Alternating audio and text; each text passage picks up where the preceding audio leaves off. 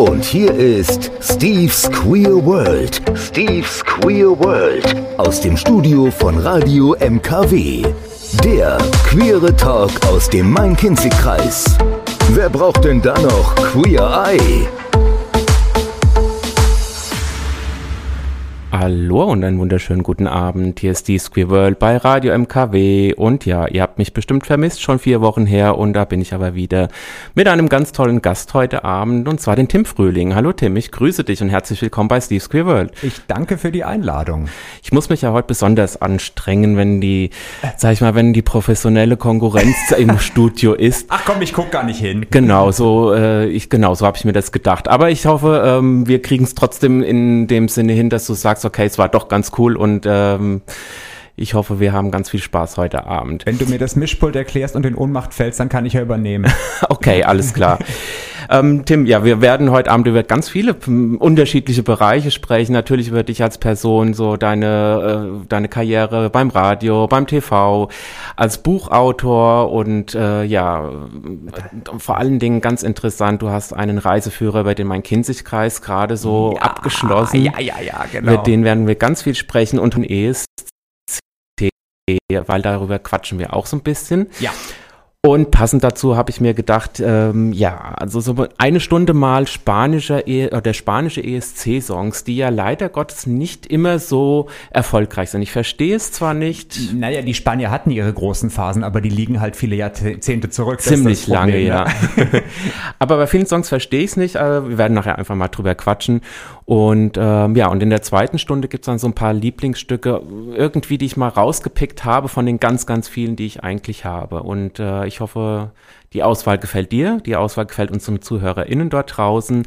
Und äh, wir äh, starten mit 1990. Da war Spanien auf dem fünften Platz und eigentlich nur, weil das Playback nicht äh, ganz. Sonst hätten sie gewonnen. Sonst klar. hätten sie gewonnen, da bin e ich mir ziemlich sicher. also, bis gleich, Leute. Die beste Platzierung in den letzten Jahren mit Platz 10, muss man tatsächlich sagen. Aber in dem Jahr hat Conchita gewonnen und ich glaube, da hätte alles kommen können. Es hätte nicht so ganz geklappt. Da wollen wir jetzt auch nicht dagegen sein, dass Conchita gewonnen hat. Genau, oder? das war ja eigentlich schon ein grandioser Sieg. Tim, ähm, ich starte immer mit so einem kleinen Steckbrief, äh, damit unsere ZuhörerInnen äh, letztendlich auch mal ein bisschen mitbekommen, wer da so am Mikrofon ist. Natürlich werden dich die meisten wahrscheinlich äh, kennen aus irgendeiner Ecke, entweder aus dem nicht, Radio, aus dem Fernsehen. Ja. Aber wir starten einfach mal so. Wie alt bist du? Wo kommst du her? Ursprünglich her? Warum bist du hier? Und was machst du beruflich? Gut. So einfach mal so ein ganz kurzes Update über dich selber. Also, ich bin 46 Jahre alt. Ich wohne in Frankfurt seit 1997, bin gebürtig aus Wolfenbüttel bei Braunschweig. Okay. Bin mit meinen Eltern, als ich zweieinhalb Jahre alt war, nach Stuttgart gezogen. Dort bin ich groß geworden und habe da eben auch gewohnt, bis ich dann nach Frankfurt gezogen bin habe in, in der Nähe von Stuttgart in Weiblingen beim Radio angefangen, 1994 als Praktikant. Mhm. Dann hat man mich dort behalten als Volontär, also als Auszubildender zwei Jahre lang. Da habe ich dann eben alles gelernt, was Radiomachen angeht, Nachrichten schreiben, vorlesen, Beiträge machen, Umfragen machen und auch moderieren. Mhm. Und mit diesem Können äh, habe ich mich dann hier in Hessen mal beworben. Ich habe eine Anzeige gelesen, 97, dass ein äh, Jugendsender, da war ich ja noch blutjung, äh, Menschen sucht, die schon ein bisschen Radio können. Das war dann Planet Radio mhm. von FFH. Äh, und da bin ich dann hingekommen, war da ungefähr ein Dreivierteljahr. Ähm, das war dann inhaltlich nicht ganz so das, was ich mir vorgestellt hatte. Ich dachte, dass die Jugend auch ein bisschen mehr Wort und Information verträgt, als es bei Planet an der Fall war. Also wir haben geile Musik gespielt. Da die, die Musik dominiert, ja. Wir waren die coolsten Schweine in der Stadt. Das stimmt, ich ja. Hatte, ich hatte so einen riesengroßen Planet-Aufkleber hinten auf meinem Auto drauf. Den bekamen nur Mitarbeiter. Den wollten mir Leute abkratzen, weil wir so das war echt, also das Planet Planet ja, ich kann mich noch ganz gut an die Zeit cool. erinnern, ja. ja. Also es war schon cool, aber ich habe dann so gedacht, ach nee, inhaltlich hast du dir schon ein bisschen was anderes vorgestellt und habe dann eben mitbekommen, der Hessische Rundfunk macht auch was im Jugendradiobereich, was eben heute UFM heißt, mhm. fing an unter dem Namen XXL. XXL. Genau, und dann bin ich da 1998 direkt zu Sendestart 5. Januar 98 bin ich hingekommen und seitdem bin ich beim Hessischen Rundfunk einfach nicht mehr weggegangen. Dann war ich bei H3, Und jetzt bin ich bei HR1. Äh, wie sagt man dann, das ist ja schon die Vorstufe vom Rentnersender so ungefähr. Das ist die also Vorstufe für, von HR4, machen wir uns nichts vor. Für, genau, für unser Alter sozusagen, für die, für die immer in den 80ern hängen gebliebenen Menschen sozusagen. Ja, Aber ich erwische mich auch, dass ich tatsächlich beim Autofahren ab und zu schon mal HR4 jetzt anmache. Tatsächlich? Ja, das, die haben schon ein paar auch schöne Songs. Also, so also ich bin ja, also Schlager, da, da, da, da, da kribbelt es mich ja äh, negativ, muss Aber man sagen. Aber auch, auch ESC-Songs. Äh, Tatsächlich? Auch, ja, natürlich, relativ häufig sogar. Ich ja. gebe Ihnen mal eine Chance. Gib mal eine, probier's mal ein Stündchen. Beziehungsstatus, du bist? Ich bin verpartnert. Ich könnte ja jetzt auch schon verheiratet sein. Das ist ja. Aber. Ja, wir haben 2014 gepartnert und damals war es ja offiziell noch nicht erlaubt, mhm. dass man es eben heiraten nennen darf. Ne? Danke an die zuständigen Stellen, die das jahrzehntelang verschleppt haben in Deutschland. Ähm, und wir wollten eigentlich immer dann das nochmal nachholen mit dem Heiraten. Und das haben wir aber bisher immer, ja, immer keine Zeit gehabt. Ja, wie es halt so ist, gell? Aber irgendwann machen wir schon nochmal das große Fest. Ja, es war bei uns, uns war das große Fest die Verpartnerung. Wir waren ein Jahr vor euch sozusagen mhm. und haben dann 2019 am, am, einfach am gleichen Datum dann ein, zum Unterschreiben mal aus Standesamt. Der Standesmann war total enttäuscht, weil er wollte eine Rede halten und er wollte ein bisschen Plam-Pam machen, weil ja. er hatte das aus, als Vertretung gemacht, war total enttäuscht, hat angerufen, wollen Sie wirklich nur zum Unterschreiben? ich, ja, so ist es tatsächlich. Ich will ja vor allen Dingen nochmal eine zweite Hochzeitsreise machen. Das ist ja eigentlich ah, ja, mein ja, Begehr. natürlich.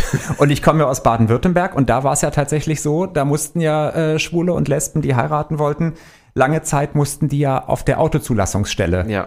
Also viel kränkender kann man es tatsächlich richtig, ja. äh, kaum noch handhaben, aber Gott sei Dank, die Zeiten sind auch vorbei. Aber du hast in Frankfurt dann gepartnert. Ich durfte in den Römer rein, ich durfte ein Foto vor dem Frankfurter wow. Schrank machen, also so wie sich das, so wie auch Mann und Frau, ne, da wurden uns dann schon die gleichen Rechte eingeräumt, ja. Das ist ja wunderbar. Die Stadt Frankfurt war da natürlich fortschrittlich. Ah, die sind cool.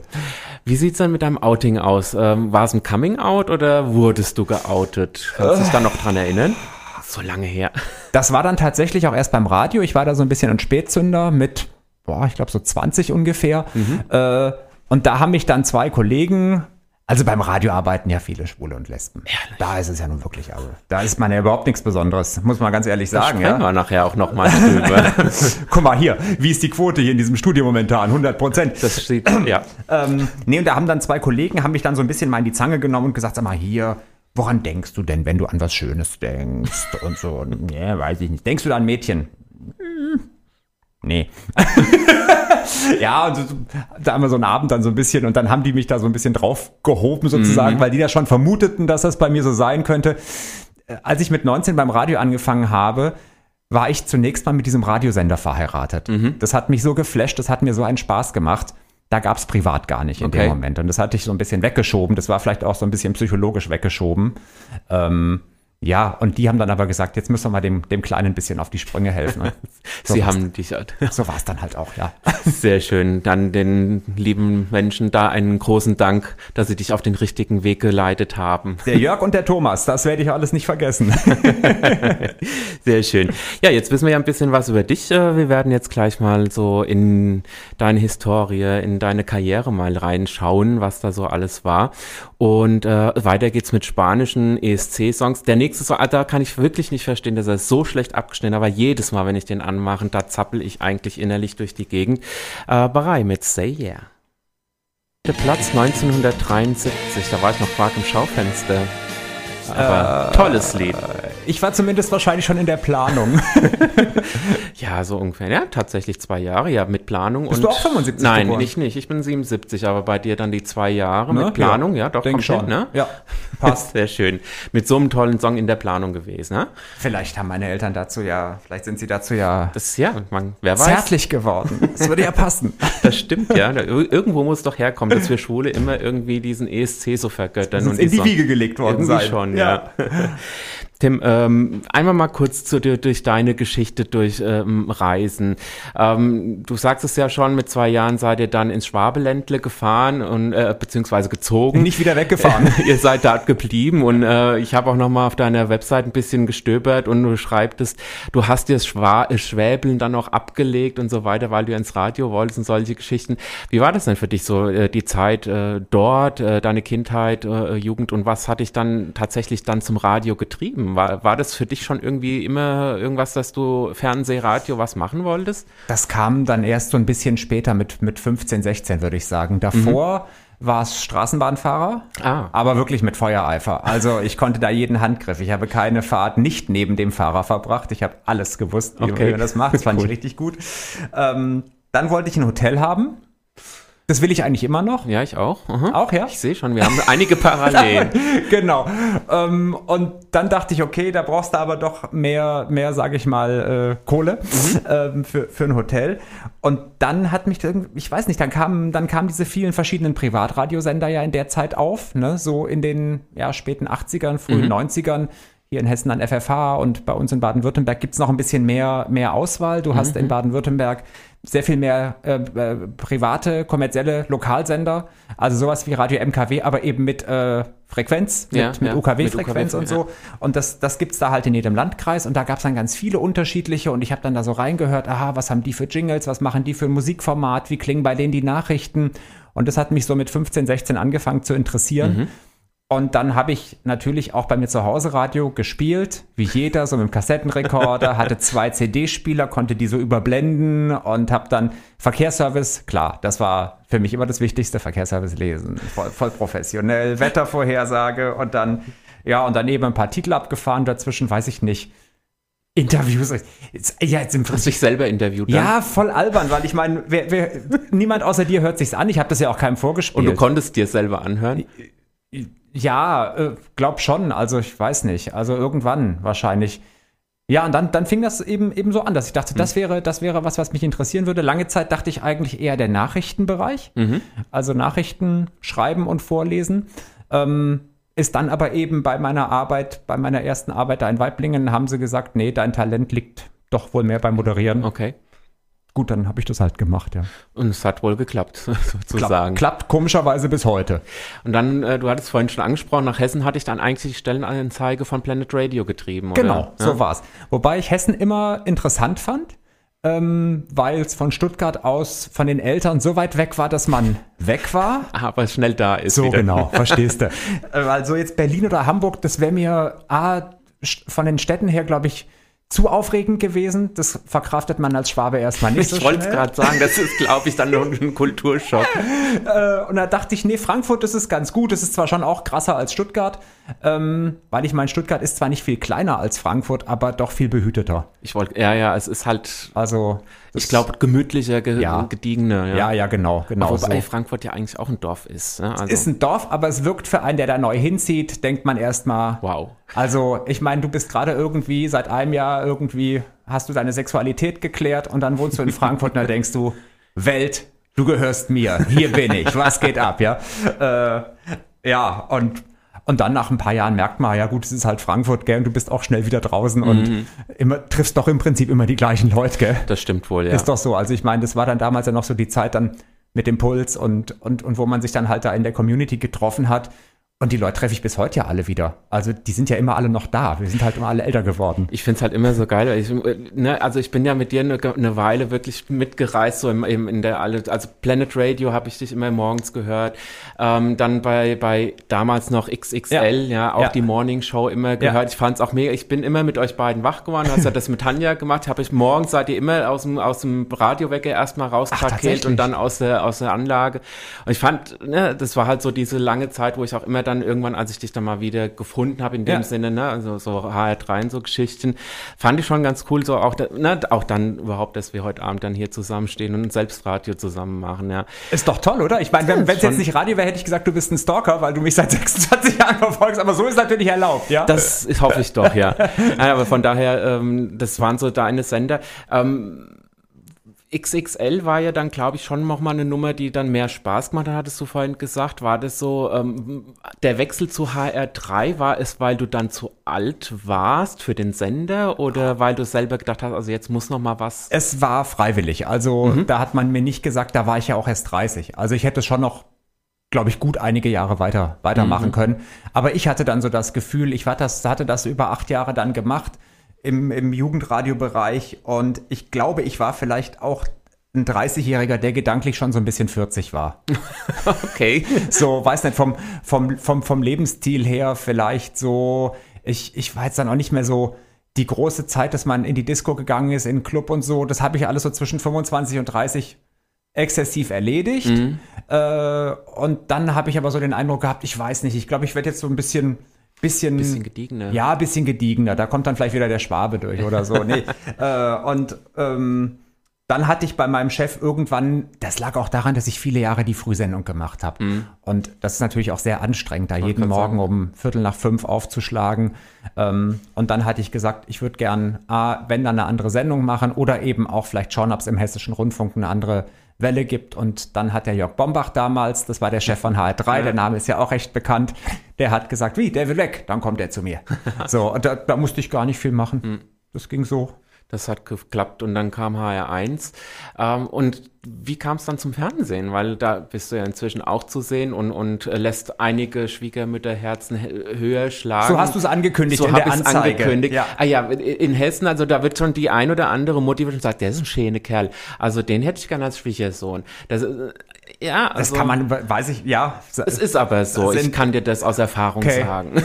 Okay, okay. Äh, mit dem Wetter, das kam so, dass ich irgendwann mh, mm, dann mal sagte, vielleicht, also ich meine, beim HR gibt es ja im Prinzip die zwei großen Abteilungen, Radio und Fernsehen. Und ich mhm. hatte mit der einen Abteilung eben nie was zu tun. Und hatte dann vielleicht schon 15 Jahre oder so Radio gemacht und dachte, ach, vielleicht gibt es ja noch irgendwas für deine persönliche Weiterentwicklung. Und habe mich dann da mit einer Dame getroffen, die da so die Castings gemacht hat für den Nachwuchs und habe gefragt, sag mal, könntest du dir vorstellen, dass ich was beim Fernsehen mache? Und dann hat sie mich so taxiert. Ich habe damals auch noch 15 Kilo mehr gewogen als jetzt. Also ich glaube, ich war da schon kurz vor Bildschirm, Bildschirmfülle. Also ich glaube, noch mehr hätte ich nicht zunehmen dürfen, weil sonst wäre hätte man echt gesagt, oh ja, ist aber ein kräftiger Bub, gell? äh, so, ähm, und dann hat sie, dann kam, kam das zufällig das Angebot mit dem Wetter, weil ein Kollege weggegangen ist und sie suchten da jemanden und weil ich mich geografisch so interessiere mhm. und nicht lang suchen muss, wo ist der Spessart, wo ist der Knüllwald, wo ist das Lahn-Dill-Bergland auf der Hessenkarte, mhm, mhm, äh, hat sich das sofort ergeben. Okay. Und dann, dann durfte ich da anfangen. Und ehrlich gesagt war mir nicht klar, wie viele Menschen in Hessen dieses Wetter nach der Hessenschau sich angucken. Ja. Äh, es sind viele. Es ist tatsächlich so. Und es ist auch mal, egal, ich glaube, in Hessen tendiert man auch immer zu diesem hessischen Sender. Ähm, ich gucke zum Beispiel, wenn ich so durchseppe und bin dann irgendwie bei den bayerischen oder weiß Gott wo, ja. bei welchen Nachrichten, interessiert mich nicht. Ich schalte dann zurück naja, direkt gut, wieder klar. zum HR. Wir sind ja auch ja? Hessen, aber ohne Mist, also ich gucke da ja ab und zu mal dann auch auf die Quote, wenn ich, wenn ich das hatte. Und wir liegen da oft bei 30 Prozent. Und überleg dir mal, zwischen 19.30 Uhr und 20 Uhr laufen ja wirklich viele Fernseher. Ja. Viele Fernseher in Deutschland. Und wenn jeder dritte davon in Hessen das hessische dritte Programm guckt, mhm. dann kommen da halt, kommen da echt, echt viele Schon Leute zusammen. Und das war mir ehrlich gesagt nicht bewusst, als ich da angefangen habe. Also, dass, das, dass man dann von so vielen Leuten dann plötzlich damit auch verbunden wird und so, das ja, und deshalb bist du jetzt der Wetterfrosch aus Hessen. Das ist einfach so. Ich bin einer der Wetterfrösche dort, genau. ja. Aber mit dem Nachnamen können sie sich, können sie sich meinen immer am besten merken, irgendwie. Ich weiß auch nicht. das stimmt wohl. Oder es ist einfach die Sympathie, die dir entgegengetragen wird. Hm? Who knows? Salome. Wenn du sagst. Ich lasse das mal so stehen. Salome mit Vivo, Vivo Cantando war der erste Platz damals, aber den mussten sie sich teilen, 69. Mit, mit, also mit vier waren es insgesamt. Das ist äh, Wahnsinn. Drei andere, ich glaube, Frankreich war noch dabei, Großbritannien, ja, mit Niederlande. Ja glaube ich. Und aber natürlich war, war das von allen, allen, allen Liedern das Beste. Na, und sie hätte so gern getanzt, aber man durfte damals ja nicht tanzen. Die musste stocksteif vor diesem Mikrofon stehen und ging dann ab und nur die Ärmchen haben gewackelt. Die Regularien sind schon teilweise und etwas. Ging nicht. Ja. Wir lassen sie mal ein wenig zu Wort kommen das Alter des Songs. 1964.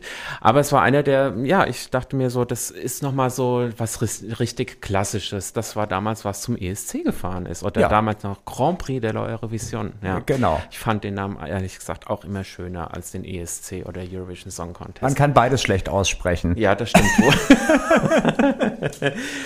Tim, ähm, schwul im Radio, jetzt hast du vorhin schon gesagt, das ist eigentlich gar kein Thema, da gibt es ja mehr, als man denkt.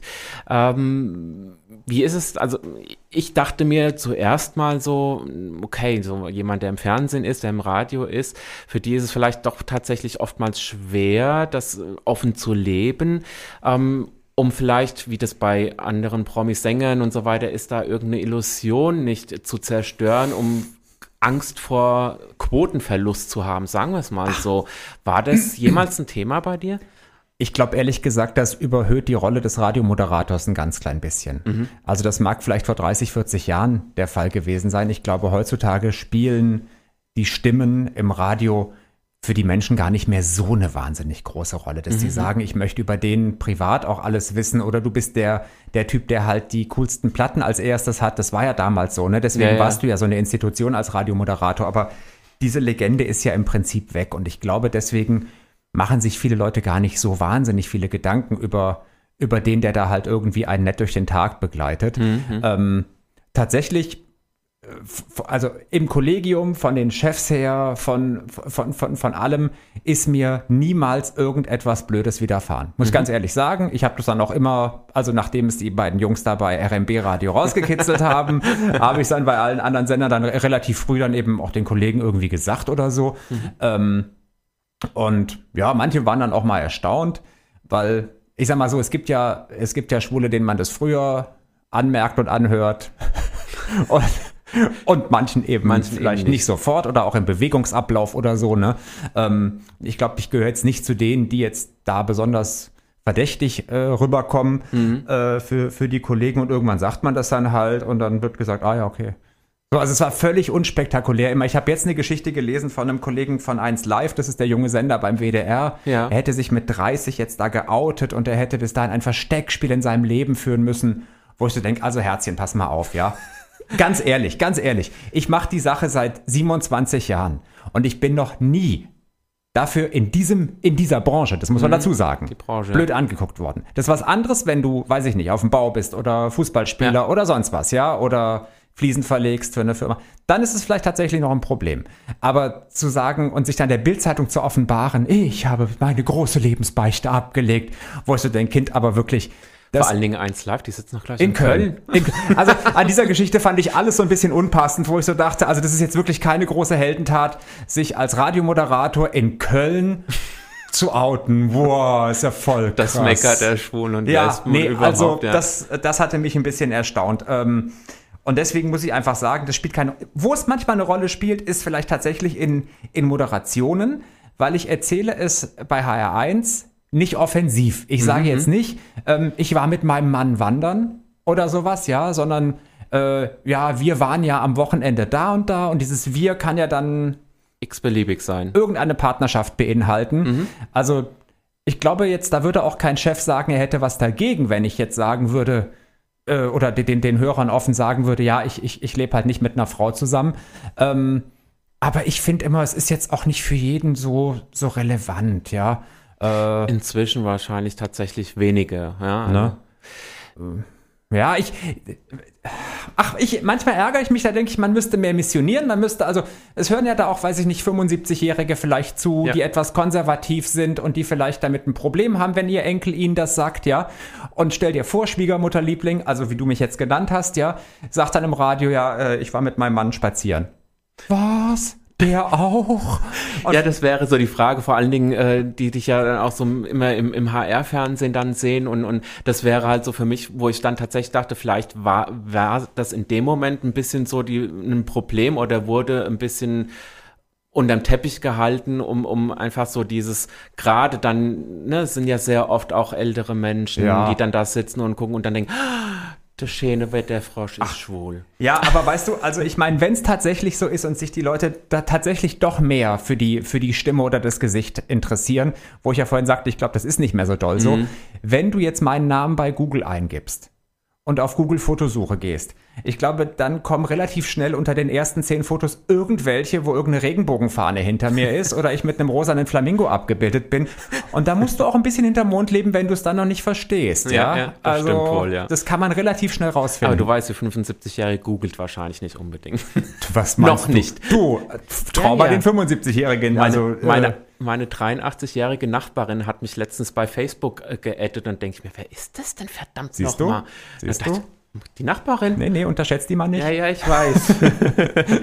also das Thema haben wir sozusagen abgehakt, es gab keine Probleme und äh, auch bei Sendern, Radio, TV ist das im, Endeffekt nee, jetzt also, gar keine große, äh, mhm. inzwischen gab es da schon so viele Outings, ich glaube, da ist auch nicht mehr so sensationell. Das lockt, glaube ich, keinen mehr, mehr so hinterm Ofen vor. Ja. ja.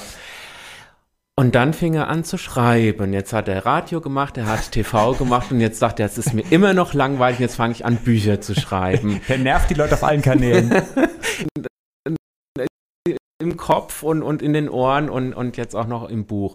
Was hat dich denn da geritten? Wie kamst du eigentlich da drauf? Ich habe gerne so ähm, Regionalkrimis gelesen. Mhm. Das war so einfach mein Steckenpferd und das hat mit diesen Eifelkrimis angefangen und dann gab es hier aus Hessen plötzlich auch ganz viele, hier auch dann die äh, Nele Neuhaus mit den Taunusgeschichten und Jan Segers aus Frankfurt und Andreas Franz, genau. Ja, stimmt, das war, glaube ich, sogar der erste, den ich viel, viel gelesen habe. Mhm. Äh, und dann dachte ich irgendwie so, probier das doch auch mal. Und vielleicht mix es mit ein bisschen mehr Humor. Das ist so, wo ich so dachte, das könnte ich mal ausprobieren. Ähm, und weil beim Radio ist es halt dann doch immer so, jetzt also bei uns, wir müssen ja immer nach drei, dreieinhalb Minuten spätestens aufhören zu reden. Und beim Radio muss man ja auch immer versuchen, leichte, einfach verständliche Sätze zu bilden. Und bei einem geschriebenen Stück kann man ja mal ein bisschen mit einer sprachlichen Brillanz mhm. glänzen, mhm. wo man zur Not sagt, ich lese es mir nochmal durch, ich habe es nicht im ersten Anlauf verstanden. Ähm, und vielleicht war das einfach so das Ding, dass ich gesagt habe, ich möchte mich da noch mal ein bisschen elaborierter irgendwo äh, vielleicht ja, ausdrücken. ausdrücken dürfen können mhm. und habe dann mit diesem, mit diesem Schreiben angefangen. Und das Coolste ist eigentlich, wenn dann auf Lesungen äh, tatsächlich an der Stelle, wo du dachtest, ich glaube, hier könnten sie lachen beim Lesen. Keine und, lacht dann ist es nicht cool, dann ist es uncool. Doch cool ist es eben, wenn sie lachen, ja, okay. weil, weil dann ist es dir anscheinend gelungen, die Sache tatsächlich genau so zu mhm, schreiben, okay, dass es verstehe. sozusagen eine Pointe ist, weil beim Radio äh, machst du ja auch eine Pointe und denkst vielleicht, ah, vielleicht ist jetzt jemand zu Hause, der schmunzelt. Siehst du ja nie. Siehst du nicht. Siehst ja. du ja nie. So, und bei den Lesungen ist es halt dann so, wenn du da eine Stelle geschrieben hast, wo du sagst, hier, das wäre jetzt ein kleiner Gag, mhm. und dann klappt's vielleicht und das ist dann sehr befriedigend. Also man hat man nochmal so eine kleine innerliche, innerlichen Parteitag, wenn das alles so klappt, wie man das eigentlich sich vorgestellt Weil hat. Weil man es geschafft hat, diese Situation so lustig zu konstruieren, dass darüber jemand lacht, genau. Wir werden gleich mal auf die Bücher eingehen. Ähm, es sind ja, wie du schon sagtest, Krimis und ähm, und Reiseführer. Und also, Reiseführer, ja, natürlich. Und äh, dein Vergessensbuch. Nicht? Alle, nichts vergesse ich, äh, nichts kann, kann ich mir am besten merken. Genau so. so rum. Ja. Und da wirst du uns einfach mal ein bisschen mit den Hintergründen was mit dazu bringen. Gerne. Werbung und es geht weiter mit Spaß. Der hätte aber auch ein bisschen besser abschneiden können, sage ich dir. Das sagst du bei jedem. Ja, natürlich, fast bei jedem. nee, aber der, der war wirklich gut. Ich fand, der, der so schön treibender Beat irgendwie, da ja. war doch Dramatik drin, also das fand ich schön. Das ist auch so ein bisschen so das, was man oft aus dem Urlaub nach ja. Hause bringt, finde ich. Aber gut. Ich glaube, wir haben gar nicht erklärt, warum wir spanische ESC-Musik spielen. Also über, über, über meinen ESC-Bezug sprechen wir nachher noch, aber weil du ja halb Spanier bist. Genau, deswegen. das habe ich ja hier manchmal schon anklingen lassen. Ah, also das ist halt, okay, warte, vale, vale. ich, äh, ich bringe schon oftmals so äh, spanische Musik mit rein. Es ist halt natürlich jetzt da, dank Apple Music und was es da alles gibt, kommst du jetzt natürlich an alles. Für mich war das größte Highlight, wenn du im Sommerurlaub, wenn ich dann immer nach Madrid ins Fnac fahren konnte und habe dann ja. dafür ungefähr, keine Ahnung, 300 Euro CDs gekauft, ja, weil du hier hast du es ja nie gekriegt oder für teuer Geld irgendwie importieren müssen. Ne? Und ähm, ja, und deshalb spiele ich schon sehr oft spanische Musik und ähm, bin da doch sehr, ja, mein, mein, Highlight war immer, wenn ich hatte drei Jahre Spanisch Grundkurs in der Schule und dann lief im Radio Héroes del Silencio und ich konnte natürlich fehlerfrei, ne? Te puedes vender cualquier esperanza es vana y no sé qué creer. Und alle so, oh, kannst du das? Oh, das kann oh. Ja, ja, das war damals auch schon so eine Zeit, wo äh, das auch sehr rübergeschwappt ist. Ja, nicht noch nichts Ungewöhnliches mehr, dass die spanische Musik läuft. Ich glaube, wir hatten vor zwei Jahren so ein Pico, wo halt echt alles gefühlt auf Spanisch war, ja. aber natürlich sehr viel südamerikanisch. Das Eben. ja eher, eher ja nicht das Kontinentalspanisch, genau. genau ja. Ja, ja. Deine Bücher. Ähm, ich glaube, das erste war tatsächlich das, äh, was ich mir nichts, nichts kann, kann ich mir am besten, besten merken. merken genau, ja. ja. Ähm, war das so erstmal so dein Versuchsobjekt oder wo du gedacht hast, ja. jetzt erstmal erstmal irgendwas runterschreiben? Genau, das war also das war so die Idee war, ich muss mal alles mitteilen, was ich das Gefühl habe, was nur mir auffällt und sonst niemandem. Also so persönliche, ich fahre super viel mit dem Auto durch die Gegend mhm. und gucke mir ganz viele Sachen an und merke zum Beispiel, sag mal, in Hessen sehen die Autobahnschilder anders aus als in anderen Bundesländern. Also die sind auch blau, klar, ja, ja, ja. aber die sind anders gestaltet. Mhm. Bei uns zum Beispiel in Hessen, und das habe ich dann rausgefunden, gibt es eine hessische Autobahnschilderverordnung. Die ist anders als die Bundesautobahn-Schilderverordnung. Ja, ja. Bei uns müssen zum Beispiel, wird dir beim nächsten Mal hier auf der A66, fährst du drauf, mhm. wird dir sofort auffallen, alle Orte, die Fernziele, ja, also Hanau, Frankfurt, Gießen, die müssen alle bündig untereinander stehen. Ja. Ja? So, und das ist in anderen Bundesländern egal. Da könnte jetzt zum Beispiel oben links stehen Köln, oben rechts Düsseldorf und mittig dann nochmal so Oberhausen, also wie so, eine, wie so ein Dreieck so, zum ja. Beispiel, ja. Das ist in Hessen überhaupt nicht erlaubt. Also, und so ein, so ein Zeug, was mir auffällt, oder warum haben Autobahnen Parkplätze Namen?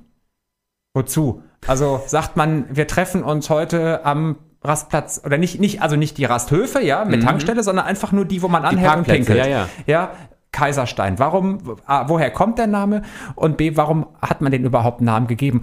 Oder beim Kaiserstein, das ist auf der A5 zwischen Frankfurt und Langenmörfelden. Mhm. Warum heißt der nicht mehr Rosemeyer, sondern heißt jetzt Kaiserstein? Rosemeyer war ein äh, Rennfahrer, der damals auf der Autobahn, da wurden nämlich auch Autorennen gefahren zwischen Frankfurt und Darmstadt, an dieser Stelle tödlich verunglückt ist. Okay. Ähm, und ich, ich glaube, man hat den umbenannt, damit da nicht wieder Autorennen gefahren werden. Was aber trotzdem wohl passiert. glaube ich auch, ja. Und so solche Sachen ähm, oder auch aus dem sprachlichen Bereich, zum Beispiel, welche Wörter lauten im, im, im Schweizerdeutschen oder im Österreichischen völlig anders als bei uns. Österreicher sagen ja zum Beispiel nie auf dem, sondern immer am. Mhm. Was hast denn am Konto? Ah, ich habe noch viel Geld am Konto. Treffen wir uns am Berg. Also nicht auf dem Berg, sondern wir am treffen Berg, uns am Berg, ja. Und dann fragt man sich ja, woher kommt das? Was, ist, was gruselt den Österreicher vor der Formulierung auf dem? Urlaub am Bauernhof, nicht Urlaub auf dem Bauernhof, am Bauernhof. Und solche Sachen, weiß ich nicht, sowas fasziniert mich und da dachte ich, das muss ich ja mal ergründen und aufschreiben. Und mhm. diese tollen Sachen stehen in Nichts kann ich mir am besten merken. also wahrscheinlich auch teilweise Dinge, wo jeder andere denkt, wie kommt er eigentlich da drauf? Ja. Aber wie du schon sagst, wenn man mit dem Auto oft unterwegs ist, kommt man auf die irrwitzigsten Gedanken. Ne? Ich war ja lange im Außendienst und siehst du, äh, man muss sich ja mit irgendwas beschäftigen. Und ähm, ja. Und, und wo ich halt dann denke, vielleicht merken, vielleicht oder vielleicht denkt einer, Mensch, guck mal, endlich fällt es auch mal jemandem auf, ja? Oder wenn du zum Beispiel im Außendienst warst, hast du vielleicht auch, in Hotels geschlafen. Mhm. Und Hotels haben ja oft gern eine Badewanne die man aber, wenn man nicht badet, zum Duschen verwendet. Ja. Und die Scheibe, die das Wasser hindert, auf die Fliesen zu laufen, ist immer die entscheidenden 10, 20 Zentimeter zu, zu kurz. kurz. Warum?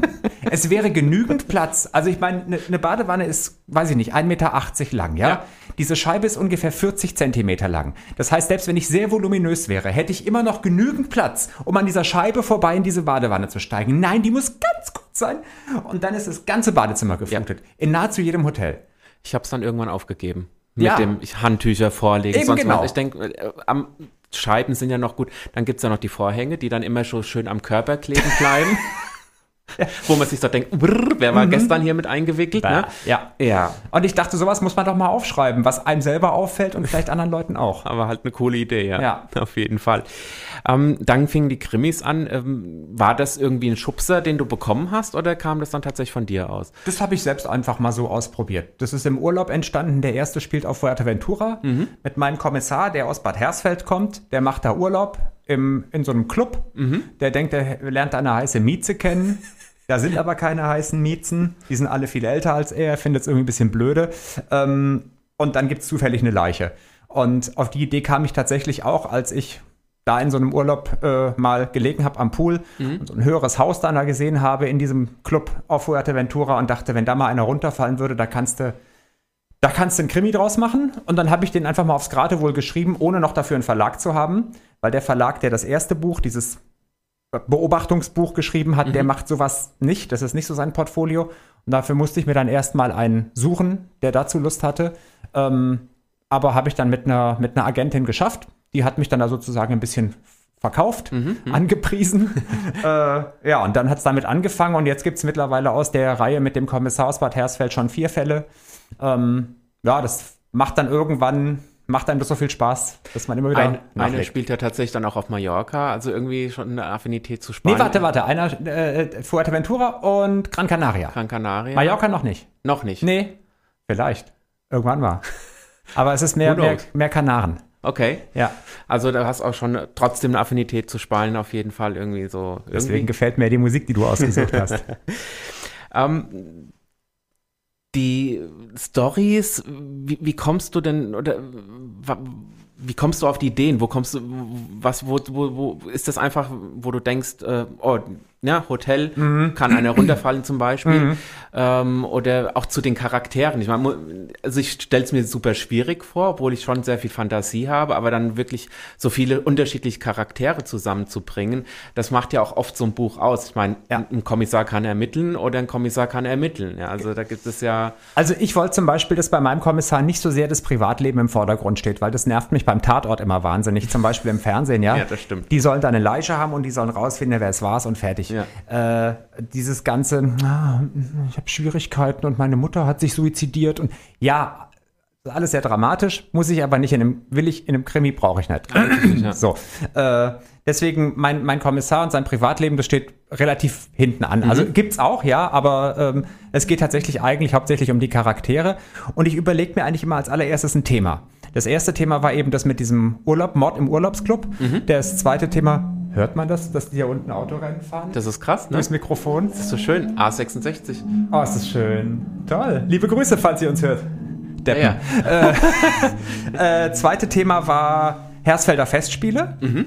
Ähm, dann kam äh, Hessentag, weil der eben auch in Hersfeld war. Und ich dachte, das sind, das sind schöne Settings schöne äh, Events, wo sozusagen man einen Mord äh, verorten kann. Und dann hast du natürlich bei, bei den Festspielen hast du eine verrückte Schauspielertruppe.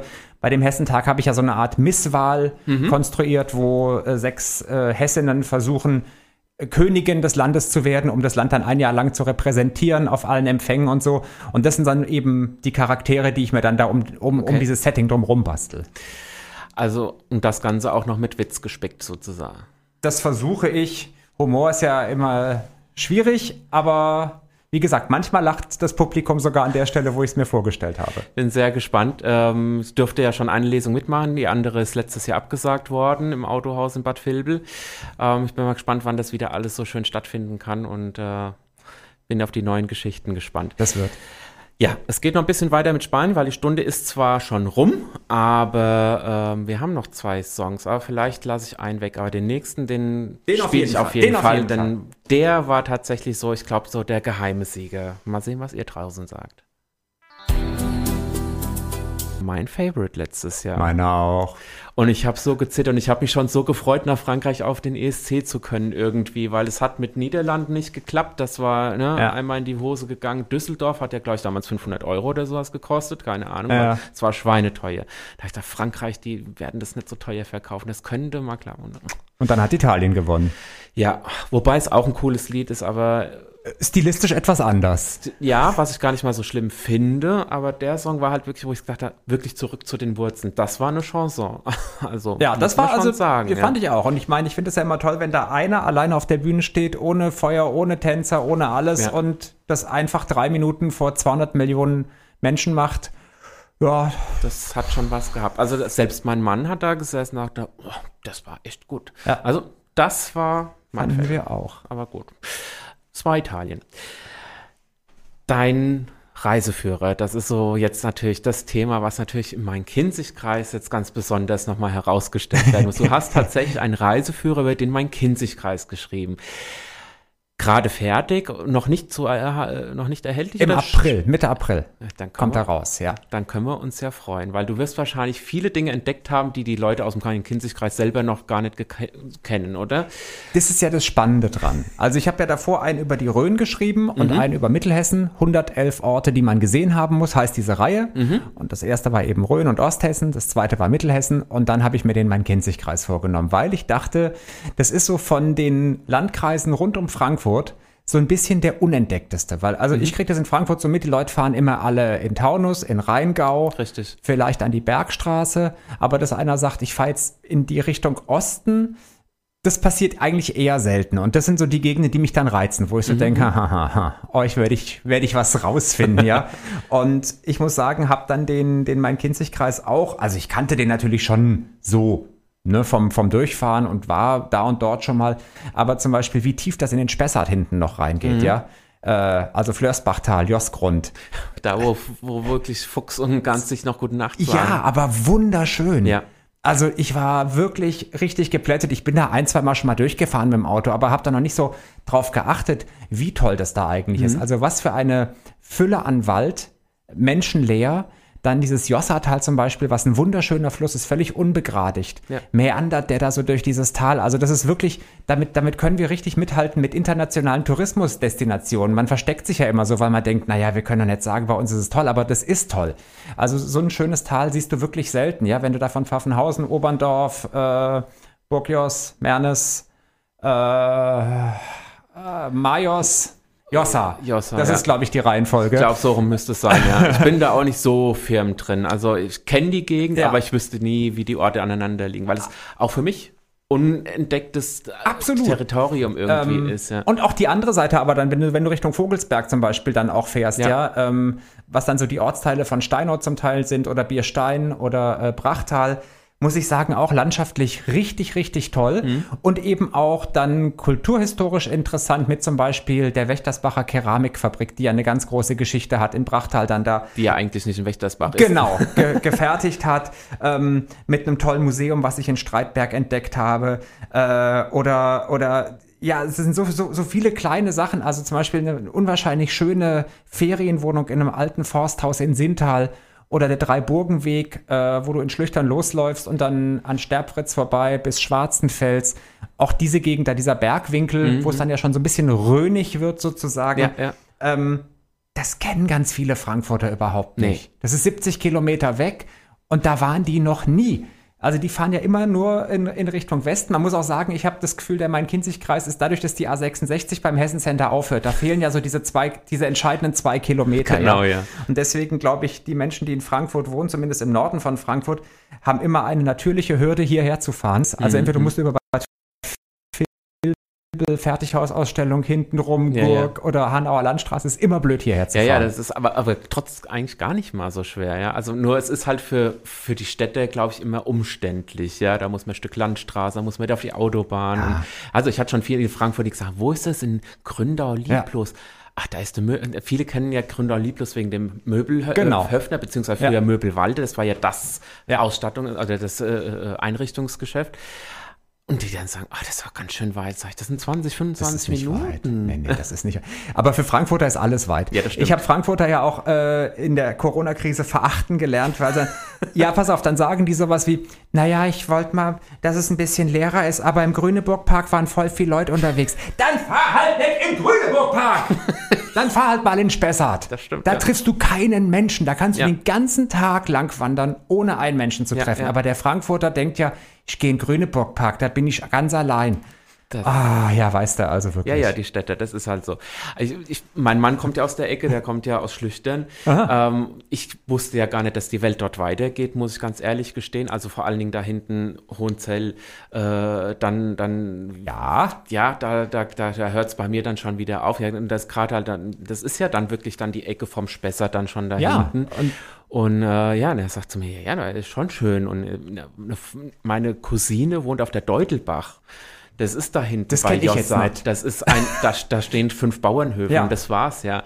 Und das ist schon so, ich sag mal so, wenn man von hier dann da hinten kommt, das ist halt wirklich so absolut zwei Welten. Ja, ne? absolut. Und deswegen finde ich den Main-Kinzig-Kreis eben auch so spannend, weil ja. äh, im Prinzip Hanau dazu gehört, Maintal, also Noch. an der Stadt, ja gut, Hanau wird ja ausgegliedert als Großstadt. Ja, ja. Äh, aber die Stadtgrenze von Frankfurt, bei Maintal, ja. ja. Ähm, und dann eben bis zum Bergwinkel. Mhm. Und das sind 80 Kilometer, das ist ein unglaublich langer Landkreis. Ähm, ich glaube, ich habe auch herausgefunden, die Kinzig ist meiner Ansicht nach der Fluss, der längste Fluss Deutschlands, der nur durch einen Landkreis fließt. Überleg mal, da ist die Quelle in Sterbfritz und ja. die fließt nur durch den Main-Kinzig-Kreis bis nach Hanau und ist über 80 Kilometer lang, soweit ja. ich weiß. Ich glaube, das schafft kein anderer deutscher Fluss nur durch einen Kreis. Ähm, und das fand ich eben so, so faszinierend, dieses, dieses, dieses, ja, die, diese Kon Kontraste. Einerseits das recht urbane mhm. ähm, und dann eben aber auch diese tollen Landschaften dann weiter im Osten und diese vielen kleinen Schätze äh, kennenzulernen, auch so Gasthöfe oder kleine Ausstellungen oder diese Regiomaten, wo du zum Beispiel an ganz vielen verschiedenen Orten dir Käseprodukte vom, ja. vom Bauern nebenan zum Beispiel oder Wurst vom Bauern nebenan ziehen kannst und so. Sowas wächst ja auch gerade alles. Und ich habe auch das Gefühl, das wird vom Landkreis auch sehr gefördert. Ja. Ich habe das Gefühl, in meinem Kinzigkreis geht auch gerade richtig was, auch was die Wanderbeschilderung zum Beispiel angeht. Mhm. Der Spessart tausendmal besser aufgestellt als dieser Taunus. Im Taunus, die, die ruhen sich auf ihrem Namen schon seit. Ja, ja, gut, das ist klar. Ja, die haben dann immer ja. Schnee. Das, sind, das, ist natürlich der erste Berg, der dann bevölkert ist, wenn so Schnee nah, fällt. Ja. Genau. Aber da merkt man so, äh, da ist, da ist, glaube ich, auch politisch gerade was. Äh, da sind Leute zugange, habe ich das Gefühl, hier in meinem Kinzigkreis, die sagen, wir wollen hier was draus machen. Ich finde, ja. Hanau hat sich unglaublich entwickelt die letzten 15 Jahre. Und man merkt es eben auch an vielen Sachen, zum Beispiel auch, dass diese kleinen Dorfläden so gefördert werden. Mhm. Ja gerade da in der Gegend, wo wir gerade drüber gesprochen haben, im, im hinteren Spessart, da gibt es fast überall in jedem Dorf noch einen kleinen Laden. Ja. Weil da ein bisschen drauf geachtet wird, dass es das gibt. Und sowas finde ich toll. Das ist was, ja, das ist auch, was ich mir immer wieder wünsche. Also ich meine, ich, ich kenne das aus meiner Kindheit. Bei uns im Ort gab es halt einen Spar. Mhm. Ja, und da hast du im Endeffekt alles gekriegt, ja, und da ist mein Opa, meine Oma sind da zusammen freitags einkaufen gegangen, ja, und der Opa ist dann jeden Morgen hin, außer sonntags, und hat die Bildzeitung geholt und mir die Bravo dann donnerstags. Aha. Ja, also das, und dann irgendwann war der Laden nicht mehr da. Da ist bis heute nichts mehr. Also die müssen ins Auto steigen, ja. was zu holen. Aber so ein Laden würde sich dort wahrscheinlich gar nicht halten. Ja, aber das ist mir aufgefallen, auch da oben, wenn du Richtung äh, Prachttal fährst, ja. da steht, stehen ja auch, glaube ich, zwei Automaten inzwischen. Und äh, Richtung Bergwinkel, ja, da sind wir ja auch nochmal beim Thema, dann, äh, wenn wir auch über queeren Main-Kinzig-Kreis sprechen. Du hast ja, warst ja auch im Bergwinkel und hast dort die Ziegenbauern äh, besucht. Ja, natürlich, das ist ja klar. Also ja. ich meine, Timo und Frank, äh, Frank, ne? T ja. Ja, Frank. Ich muss mal aufpassen, weil es gibt ja auch noch einen, äh, in Waldrode gibt es ja auch noch zwei. Tobi und, da habe ich jetzt den zweiten Namen vergessen. äh, Deswegen, es gibt ja zwei. verziehen, wir lesen es im, im Reiseführer. Zwei queer Ziegenbauern im Main-Kinzig-Kreis. Äh, ja, das war natürlich, das war natürlich ein Muss, dass die da auch mit rein müssen, ja. weil die sind einfach auch so nett. Ich meine, Timo äh, und Frank, die sind ja auch schon ziemlich durch den HR ziemlich bekannt. Die sind ja auch schon im Fernsehen da gut und viel gezeigt worden. Aber die haben halt auch einfach viel zu erzählen. Die Geschichte ist toll. Ja. Zwei Jungs, die einfach schon immer unabhängig voneinander Ziegen geliebt haben und dann über die Ziegen, also ja, ja kann man vielleicht so sagen, ein bisschen zu sich. Ja, äh, aber schon aus dem Vogelsberg. Genau. Dann rüber in Bergwinkel so ungefähr. Sind übrigens auch im März hier. Ähm, Aha. Ja. Ja, Steve Queer World müssen die natürlich auch irgendwann mal bei. Na klar. Ähm, ja, was gibt's denn so für dich für, für Highlights? Also sag jetzt mal, auch wenn ich, wenn wir schon beim Queeren sind, gibt's denn auch so ein paar queere äh, äh, Ratschläge von dir? Ich meine, es gibt ja einen ganz besonderen Parkplatz oder sowas. Erwähnst du sowas auch in deinem diesen Parkplatz, ich, wir haben ja vor der Sendung haben wir ja telefoniert. Ja. Von diesem Parkplatz hast du mir zum ersten Mal erzählt. Ich kannte diesen Parkplatz nicht. Ich weiß jetzt aber, wo er ist. Kannst du nachher mal vorbeifahren? Das ist nicht meine Richtung. also Gelnhausen an der A66, da gibt es angeblich genau. einen Parkplatz, oder? Gelnhausen Ost, also zwischen Gelnhausen West und Gelnhausen Ost gibt es einen Parkplatz und das ist so ein Cruising-Parkplatz. Aber ich glaube, der ist nicht nur schwul oder, ne, der ist, glaube ich, für alle. Okay alle Couleurs. Jeder, der sich so. mal erleichtern möchte. Genau. Und äh, dann zwischen, äh, wenn man dann ähm, Bad Orb-Wächtersbach abbiegt und zurückfährt Richtung äh, Strauß, ja. da gibt es auch so einen Parkplatz und da ist auch so ein Vergnügungs... Äh, Ach ja. Ja, ja. Ist in Bad Orb nicht auch die Aral-Tankstelle? Äh, die ist auch äh, von zwei, Gell? also von einem schwulen Pärchen ne? geführt. Genau. Weil nämlich da hing nämlich schon eine Rainbow Flag irgendwie vor 15 Jahren an ja, der Tür, ja. wo noch nicht jeder Rewe die Rainbow Flag Richtig. an der Tür hing hatte. Also die beiden sind auch sehr bekannt. Ja. Und äh, da gab es auch in Bad Orb, gab es glaube ich auch tatsächlich mal irgendwie so einen geheimen Treffpunkt, äh, sowas wie auch die, unsere Klappe an der Marienkirche in Gelnhausen, die angeblich nicht mehr da ist, aber ich okay. hatte vor drei Jahren da mal so eine seltsame Begegnung, wo ich sage, also da war auf jeden Fall noch was. Gut, in Bad Orb kann es ja auch zum Beispiel mal den ein oder anderen Kurgast oder eine Gästin geben, die vielleicht auf selbe Geschlecht steht. Richtig. Äh, und die wollen ja vielleicht immer was geboten haben, oder? ja, so sollte es sein. Na? Aber gibt es in Hanau eigentlich irgendwas jetzt? Ich meine, Hanau ist jetzt eine große Großstadt, hat 100.000 Einwohner. Gibt es da irgendeine queere Infrastruktur, die quasi immer da ist? Die ist inzwischen gestorben, kann man fast sagen. Also ja. es gab ja Queer Hanau. Ja. Die sind letztes Jahr haben die sich aufgelöst und der CSD Hanau ähm, kämpft gerade auch ums Überleben oder Auflösen. Die sind oder auch Kneipe grad. gar nicht, oder? Kneipe ähm, gab es immer den Brückenkopf. Ähm, die sind sehr offen, sag ich mal. Da hat auch früher immer der, der, der äh, queere Stammtisch stattgefunden. Ähm, dann hat auch äh, Queer Hanau sich dort immer, äh, hat er den, ich glaube, den Frauenstammtisch dort gemacht. Ähm, und ansonsten mhm. nicht wirklich, mhm. nein. Und deshalb, mein Kinzigkreis ist auch dort, dahin gesehen auch ein absoluter weißer Fleck auf der Landkarte. Und wir versuchen hier gerade zum Beispiel mit so einer Sendung oder auch mit einem Verein jetzt äh, da ein bisschen mehr reinzubringen. Zumindest kein weißer Fleck mehr auf der Reiseführerlandkarte, denn ich habe richtig. festgestellt, einen Reiseführer über den Main-Kinzig-Kreis gab es bisher noch nicht. Also da sind wir jetzt wirklich die Ersten. Ja. Es gibt doch bestimmt was, äh, wo du sagst, naja, das war jetzt weniger schön im Main-Kinzig-Kreis. Ja. Was war denn da so für dich der Hauptnegativ? Du hast ja gerade die Geschichte von deinem Opa erzählt mit dem Laden im Dorf, ne? Ja. Und Nidderau versucht ja, Gott, ist so schlimm, versucht ja seit Jahrzehnten Windecken und Heldenbergen sozusagen ja, zu verbinden mit einer Magistrale, an der das Leben stattfinden soll. Mhm. Dadurch ist es gelungen, die Altstadt von Windecken zu entvölkern, die im Prinzip sehr schön ist. Da ist gar nichts mehr. Mhm. Also bis auf diese tolle Eisdiele jetzt, Gott Richtig, sei Dank ja. wieder, ja. Und dann hat man ja dieses Einkaufszentrum da jetzt hingebaut, mitten zwischen diese beiden Ortschaften. Also das Nidda-Forum oder wie das heißt, glaube ich, mit diesem. Ist das auch, wo das Kino ist? Das Kino ist gegenüber. Ja, okay. Es ist alles so zusammenhanglos. Alle fünf bis zehn Jahre kam ein weiteres Element dazu, das nicht miteinander verbunden ist. Riesengroße Parkflächen, null Aufenthaltsqualität. Und dieses Nidda-Forum ist im Prinzip äh, U-förmig gebaut rund um einen Parkplatz. Das heißt also, der, der, der zentrale Stadtmittenplatz von Nidderau besteht aus einem Parkplatz mit über 200 Plätzen. Ich habe es auf Google Maps gezählt von oben, ja. Und sowas kannst du doch nicht machen. Bitte bau doch sowas anders, Leute. Und es ist eben so, es kann keiner zu Fuß hingehen. Du musst sowohl aus Windecken als auch aus Heldenbergen im mit Prinzip mit dem Auto hinfahren. hinfahren. Und da würde ich sagen, das ist halt einfach misslungen und das habe ich dann auch ein wenig angeprangert. Wir können im April dann mal weiterlesen. Ich bin sehr, sehr gespannt. Und äh, ich bin auch sehr gespannt, was du so alles vorschlägst, was man sich anschauen kann. 111. So viel dazu. Ja, dann gibt's äh, eine der coolen Gewinne die, ja. der letzten Jahre, denke ich. Und auch, ich glaube, für unsere Community sehr, sehr wichtig und ein Riesenerfolg. Und zwar Conchita. Aminata war für mich damals auch so ein Favorite gewesen. Auch dieser Auftritt so fast, fast, noch nicht so ganz wie bei Conchita, aber auch ja. dieses, diese rote rot. Farbe im Hintergrund und ja. Genau, also dieses Lied ist für mich auch rot. Das ist es, was ich auch noch vor mir sehe. Genau, ja. dieses Riesenkleid, was plötzlich rot wurde. Ich finde, das Schöne ist ja, wenn jetzt Leute zuhören, die nichts mit dem ESC zu tun haben. Die denken sich, Alter. die hören ja jetzt Lieder aus einer völlig anderen Welt. Das denke ich oft, wenn, wenn wir uns mit diesen ESC-Freunden irgendwie treffen, dann denke ich immer, okay, wir kennen das alles, ja. Ich sehe, du, du, kannst mir, wenn ich hier runter gucke, kenne ich alle, kann ich alle mitsingen, ja. Und niemand anderes, außer einer ganz kleinen Gruppe von Menschen, kann damit was anfangen. Aber wenn du die dann mit konfrontierst, ja, also ich meine, mein Mann war ja auch nicht so der ESC-Liebhaber, ja. aber es war dann, plötzlich man jetzt so, Alter, was laufen da für geile Schweine rum? Mann, die singen ja auch noch gut. Diese Musik kann man sich ja wirklich anhören. Ich so, ja, kann man auch. Das ist ja, die, dieses, dieses Image hat sich ja, glaube ich, in den 90ern so rausgebildet, mhm. als wir auch immer so schlecht abgeschnitten haben und wo die Qualität teilweise auch wirklich bedenklich, auch international Stimmt, ja, war. Ja, ja. Und da hat es, glaube ich, seinen schlechten Ruf her, aber mittlerweile glaube ich, dass da teilweise schon musikalische Avantgardistik auch äh, vorgezeigt wird. Abgesehen davon, die Bühne ist einfach, wenn du, wenn du eine Bühne sehen willst, die wirklich dem neuesten Stand der Technik weltweit entspricht, dann guckst du dir die ESC-Bühne an, weil was die kann, kann keine andere Bühne auf der Welt. Ist auch Wahnsinn. Weil du das kannst du dir nur leisten, wenn 43 öffentlich-rechtliche Sender zusammenlegen. Das kann keiner alleine sich leisten. Und allein deswegen finde ich, ist es einfach immer jedes Jahr aufs Neue tonangebend, was da passiert. Das stimmt.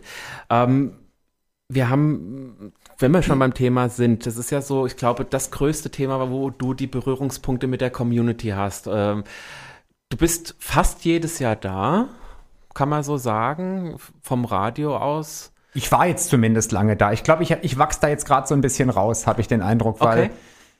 Das ist so, äh, auch musikalisch. Ich bin jetzt bei HR1 und da spielen wir ja nur sehr wenig aktuelle Musik. Mhm. Und natürlich geht's aber beim ESC dann doch immer um aktuelle Musik und um akt aktuelle Entwicklungen, äh, wie sich auch Musikstile entwickeln.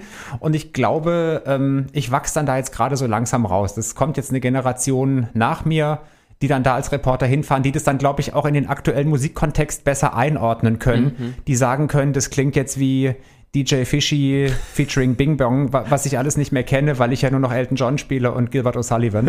äh, deswegen, also ich war da jetzt, ich glaube, sieben oder acht Mal. Mhm. Ich weiß nicht, ob ich noch du mal hast noch einmal moderiert tatsächlich dann. Äh, einmal gab es kein Peter Urban. Einmal gab es kein Peter Urban. 2009. Das war das Jahr, das ich so gefeiert habe. Ja, das war da haben die einfach angerufen, beziehungsweise haben in den, in den anderen Funkhäusern, also der NDR veranstaltet es ja vom, mhm. von, aus, aus Norddeutschland und die haben dann bei den anderen äh, ARD-Anstalten gefragt, gibt es bei euch jemanden, der Peter Urban vertreten könnte? Und ich war gar nicht da, ich war im Urlaub. Und eine Musikredakteurin, äh, liebe Anke, I love you forever and ever, äh, hat gesagt, ja, ja, wir haben ja einen im Team, der ist da total der Fan vom ESC und der moderiert auch und der könnte mhm. das bestimmt. Und dann hat die meinen Namen dann nach Hamburg geschickt und dann haben die mich eingeladen und haben gesagt, ja, dann erzähl doch mal, was weißt du denn so alles? Und dann musste ich auch so ein bisschen, das war damals der Konflikt mit Russland und Tschetschenien, da hat es kurz davor auch dieses ähm, schrecklichen, schrecklichen Anschlag äh, in einem dieser russischen Musical-Theater gegeben, was mhm. auch Tschetschenen waren und so. Und da musste ich das auch so ein bisschen äh, einordnen, um zu gucken, falls während des ESCs was passiert, bin ich in der Lage, das irgendwie dem Publikum zu erklären oder so. Ne? Also, okay. dass man eben nicht nur die gut gelaunte Musiktunte ist, sondern vielleicht im allerschlimmsten Ernstfall auch ein aktuelles Ereignis dort mhm. ähm, erklären kann. Und dann haben sie wohl den Eindruck gewonnen, dass ich das könnte. Oder sie hatten vielleicht auch gar niemand anderen. Ich weiß es bis heute nicht so genau. Und dann haben die auf jeden Fall gesagt, fährst du hin. Dann musste ich innerhalb von zwei Wochen ein Visum nach Moskau organisieren. Da war ich äh, auf dem Konsulat, auf dem russischen in Frankfurt und da hatte ich so einen Schrieb auf Kyrillisch und da durfte ich an allen Kontrollen vorbei. Auf diesem Schrieb muss gestanden haben, großer Ehrengast, sehr wichtiger Mann, deutsches Fernsehen, lass durch. Irgendwie sowas muss da gestanden haben. Ich kann es nicht beurteilen, aber auf jeden Fall, wo ich mit diesem Schrieb hinkam, alle so, oh ja, bitte, kommen Sie, ich bediene Sie sofort. Durfte an allen Schlangen vorbeigehen. Oh, ja. Man, kann man auch mal machen, oder? Ja, und das waren dann die zehn aufregendsten Tage, die mein Leben jemals zu bieten hatte. Moskau ist eigentlich eine schöne Stadt, muss man ja tatsächlich sagen. Also Klasse. Ich war ja mal da bei minus, äh, ich glaube, 25 Grad oder so. Ich habe nicht viel gesehen, weil mir immer die Nase so zugefroren ist, dass ich mich bei allem beeilt habe. Hm, hm. Aber ähm, ist natürlich auch äh, eine Herausforderung, Herausforderung politischer Art. Es wird wahrscheinlich ganz anders gehandelt oder wurde wahrscheinlich ganz anders gehandelt als der, wie der ESC, der in Düsseldorf stattgefunden Natürlich. hat. Natürlich. Also ja. da ist auch ganz viel drüber geredet worden. Da sollte ja dann auch so eine Art Pride stattfinden oder zumindest irgendwie eine Art von Demonstration, mhm. weil eben die Situation ausgenutzt werden sollte, dass eben viel queeres Publikum aus anderen Ländern Europas da war. Und da war die Frage, findet wirklich was statt? Lässt die Polizei das gewähren? Ich glaube fast, dass es vor 13 Jahren ist es ja mittlerweile her, fast noch einfacher war als heute, weil ich glaube, die Situation ist da noch festgefahrener. Inzwischen, ja. Mittlerweile befürchte ich. Ähm, es hat dann auch irgendwie eine Kleinigkeit stattgefunden. Ich weiß, Volker Beck ist ja dann auch von den Grünen, ist ja dann, glaube ich, auch zum Demonstrieren damit hingefahren. Mhm. Glaube ich, dass das in diesem Rahmen war. Und ja, es gab Ärger, aber ich glaube, heute gäbe es noch schneller, noch größeren Ärger. Das glaube ich auch, ja. Ach, und deswegen freut man sich halt doch, wenn es in einem Land stattfindet wie Italien oder Island oder Portugal. Es kann ja auch ein Land aus dem ehemaligen Ostblock sein. Es ist ja nicht jeder so seltsam drauf. Ja, also ja. die baltischen Länder zum Beispiel, da hat man ja auch keine Probleme damit oder so, ne? Aber ja, wenn man dann da so hinfährt und, und denkt, mh, hm, hinterlässt immer ein komisches Gefühl irgendwie. Ja, also ich, ich, erinnere mich so an, an Israel ist ja immer auch so ein bisschen so eine Geschichte. Baku war ja, glaube ich, auch sehr stark bewacht gewesen damals. Türkei kann ich mich noch erinnern, da war Stefan Raab mit dem Mats Mutzke da, wenn ja. mich nicht alles täuscht. Die hatten äh, tatsächlich ein Interview mit äh, Sertab äh, Erna. Erna, genau. Ja. Ähm, ich weiß noch diese Bilder, die die gezeigt haben, wo alles bewacht war und alles so wie, ne, mit, mit, mit Militär und allem drum und dran äh, wo man schon manchmal so denkt, wow, wow, wow, ja. Ja, aber du musst so einen Wettbewerb natürlich unwahrscheinlich bewachen, egal in welchem Land. Also das, da die Sicherheitskontrollen sehr, sehr streng sind, das habe ich in allen Ländern. Also das war in, Mal in Malmö auch nicht anders mhm. oder in Oslo oder in Düsseldorf, weil das natürlich einfach ein, ein Ziel ist, Menschen, die nicht akzeptieren, wie wir leben, die, stimmt, ja. Für die ist es natürlich, sage ich mal, wenn du dir jetzt überlegst, ich will irgendwo was Schlimmes tun, ist das natürlich ein gefundenes Fressen. Ja. Ne? Da erwischst du sehr viele, sehr viele ja. und deren, sehr international, deren, international, deren Lebensart du möglicherweise stark verabscheust. Ähm, und deswegen kann ich diese Sicherung schon verstehen. Und das mhm. ist lästig, weil wir als Reporter das auch alles mitmachen müssen. Wir haben mal in Malmö, haben wir mal versucht, eine Flasche weil wir den ganzen Abend kommentiert haben in dieser Kabine fürs Radio, mhm. ja. Und da haben wir gesagt, wir müssen was trinken. Und da gab es aber nichts. Oder nur so Bier mit 2,5 Prozent in der Halle, so schwedisches. Und dann haben wir irgendwie, glaube ich, eine Flasche Wein oder eine Flasche Schnaps versucht, in dieses Gelände reinzuschmuggeln. Keine Chance. Naja, der Ober-Oberchef ist ein Deutscher. Okay. von dieser Security gewesen. Und den kannten wir. Und wir haben uns einen genialen Plan ausgemacht, wie wir unter dem Zaun uns was durchschieben. äh, hörst du mich? Ja, ich höre dich. Ich bin jetzt hier. Ja, ich bin hier. Guck mal, der Zaun beult sich aus. Ja, genau. Dann schiebst du jetzt drunter durch. Zack. Ich schieb diese Flasche da drunter durch. Kommt so eine Stimme. Thomas und Tim, was macht ihr denn da? Und wir so, oh, scheiße. Aber er hat es uns dann, er sagte, komm, haut ab, nehmt das Ding mit und naja. Aber es ist nicht einfach. Wie erlebt man denn dann auch so die Menschen dort? Ich sag mal, man, es ist alles vertreten, kann man so sagen, äh, alle Couleur, äh, alle Gattungen und äh, Gesinnungen, ähm, aber es ist einfach nur eine Riesenparty oder? Ja. Und ich, du warst jetzt tatsächlich noch nie da, oder? Leider noch okay. nicht, nein. Sammelgeld und tu's. Es, äh, da, äh, es, sind, es sind Dinge, die man im Leben gesehen haben muss, weil das finde ich einfach das Tolle daran. Das erkläre ich auch immer nicht-ESC-Fans so. Das ist dir in diesem Jahr egal oder es ist dir immer wurscht, woher kommt der Titel, den du in diesem Jahr vergötterst. Der kann auch aus Russland sein oder aus Ungarn mhm. oder aus mhm. Polen, ein Land, wo ich mit der politischen Situation nicht einverstanden bin. Aber wenn die einfach eine tolle Sängerin oder einen tollen Sänger mit einem tollen Titel haben, dann bin ich in diesem Jahr einfach für dieses Lied und du blendest dann sozusagen diese Weltsituation so ein bisschen aus. Und es steht einfach für einige Tage nur die Musik im Vordergrund, mhm. ja. Du bist in diesem Jahr Fan von Nordmazedonien, im nächsten Jahr von Island. Der Isländer ist vielleicht Fan von Deutschland in diesem Fall. Ja, der ja. kommt zu dir und sagt, ey, ihr habt so einen coolen Song, ich wünsche euch alles Gute und so weiter. Und das ist so eine Freundschaft. Wirklich eine Freundschaft, das muss man miterlebt haben. Natürlich eben auch sehr viel queer, aber nicht nur. Ähm, aber einfach so ein, ein nettes Zusammensein und Gönnen. Weißt du, äh, niemand ist da irgendwie sauer. Mhm, mhm. ich meine, klar, du regst dich wieder auf, hier die Zyper haben wieder den Griechen zwölf Punkte gegeben und hier dann die Balkan Connection. Das gehört dazu, so ein bisschen ja. Aber ansonsten ist es einfach so ein sehr, sehr harmonisches Miteinander-Dasein und sich voll auf die Musik konzentrieren und ausblenden der bösen weltpolitischen Lage. Ich beneide ja auch immer die, äh, oder beneide nicht die Sänger, die ja, glaube ich, mehrmals am Tag immer ihren Song vortragen müssen, ähm, wo ich mir denke, irgendwann, ich glaube, mich wundert es, dass die überhaupt noch die, ihre Songs dann danach äh, singen können, ja. weil in der Woche oder zehn Tage oder wie lange die da sind, zwei Wochen in der Vorbereitung, ist jeden Tag immer wieder derselbe Song. Also das kann ich mir schon ziemlich nervig vorstellen. Bei der Probe in der Halle einerseits, dann andererseits bei Promoterminen noch äh, außerhalb oder bei uns zum Beispiel die Deutschen, wenn es in der Haupt Hauptstadt ist, wird man immer noch in die Botschaft eingeladen. Ja, okay. Die Delegation wird dann vom Botschafter, dem Deutschen, eingeladen. Dann gibt es da was zu trinken. Dann natürlich auch der Auftritt der Band. Und ich glaube auch, also ich glaube, Lena ist Satellite dann irgendwann auch aus den Ohren rausgekommen. Ich auch, ja. Aber sie hat es halt geschafft, dann eben 2010 das auf der Bühne das Maximum krass. rauszuholen. Das fand ja. ich echt krass. Ja. Also da hat der, der Herr Raab dann doch was Gutes gemacht. Das stimmt wohl. Wir spielen jetzt die Dame, die ihn fast nach Australien geholt hätte. Ach komm weil äh, ja, sie heißt zweiter Ähm, äh. Ja, dank dem Zuschauervotum hat es dann nicht geschafft. Was ich auch immer so immer ein bisschen kritisch beäuge, aber. Über dieses Wertungssystem kann man auch Abende reden. Ja, und sich drüber aufregen. Hier kommt Damien mit Sound of Silence. Ja, wir hatten jetzt gerade erst nochmal schön zwei starke Frauen. Äh, eine davon hatte gewonnen, die andere hatte den zweiten Platz. Ja, Türkei leider nicht mehr dabei. Irgendwie wollen sie nicht mehr. Ja. Eingeladen sind sie ja immer noch. Sie dürfen ja jederzeit hm, kommen, wenn sie sich beruhigt haben. Ja, die haben wahrscheinlich Angst, dass sie die schwulen Seuche dann mit reinbringen oder so. Das ist aber auch gefährlich, ja. du, mein lieber Mann, du. Das, das, schwappt, das schwappt über und dann hat es jeder. Genau, das ist schon gefährlich. Schlimmer als Omikron. Tim, äh, vielleicht noch, weil die Zeit schon wieder fast vorbei ist. Ähm, Nochmal über Projekte, neue Projekte von dir zu sprechen. Was steht denn so als nächstes an? Sagen wir mal Radio, TV.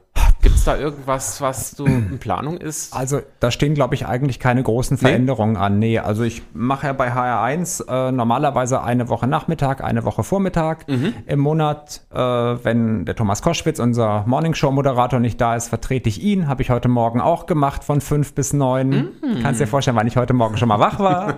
um vier. Aber ich habe dazwischendurch geschlafen, also von daher nicht so schlimm. Ähm, das macht alles soweit Spaß und beim Fernsehen ist es das Wetter. Also ich forciere das jetzt auch gerade momentan nicht, weil ich habe, ich komme damit so gut klar und mhm. dann eben das mit dem Bücherschreiben, das frisst viel Arbeit. Was meinst du, so ein Reiseführer, wenn du an 111 Orten im Main-Kinzig-Kreis an jedem mindestens zweimal warst, einmal um es dir anzugucken, dir eine Geschichte anzuhören und dann noch zum Fotografieren, mhm. weil ja nicht immer schönes Wetter ist. Du kannst dir vorstellen, das was das an Zeit ähm, beansprucht und deswegen, damit bin ich eigentlich wirklich gut ausgelastet. Und die 111 Orte muss man ja auch erstmal finden. Das noch dazu. Das ist natürlich die Recherche noch davor und also wir haben wirklich, glaube ich, addiert vier, fünf ganze Wochen hier verbracht, mhm. hatten eine wunderschöne Ferienwohnung in Aufenau, Wächtersbach-Aufenau. Ach ja. Landgasthof zur Quelle, spitzenmäßig. Äh, liebe Grüße. Die sind toll. Äh, ja, ähm, und deswegen, da ist eigentlich, also da, da stecke ich fast mehr Energie, sage ich mal, rein, als, als in die Arbeit beim HR. Das darf man natürlich jetzt auch nicht sagen, weil das meine Hauptarbeit ist. Aber ähm, das ist so ein bisschen ja, so ein bisschen routinierter natürlich. Mhm. Und das andere ist halt einfach aufregender. Ja, ja, klar. Kann man sagen. Immer ja. wieder was Neues auch. Ja. Also ich meine, jetzt ist ja Jörg Pilawa zu Sat 1 gegangen. Das heißt, es werden ja jetzt 300 Shows pro Jahr bei der ARD frei. Wenn Sie mir davon 100 geben wollen, bitte. Also ich würde natürlich auch irgendwie sowas machen, aber ähm, ich bin da jetzt nicht gerade derjenige, der da irgendwie hin und her rutscht und sagt, hier, hallo, hallo, was ist denn jetzt? Ich brauche was Neues, ich will noch mhm. irgendwas anderes. Das ist so, Bist so in zufrieden? Ja. Hört sich doch gut an. Dann kann ja. sich auch der Herr freuen. Ja, also da, die werden mich bis zur Rente wahrscheinlich behalten dürfen müssen. Das heißt, wir dürfen nicht weiterhin hören und weiterhin sehen. Das ist doch cool. Davon kannst du ausgehen. Ja, dieses Jahr muss ich jetzt noch einen Krimi schreiben.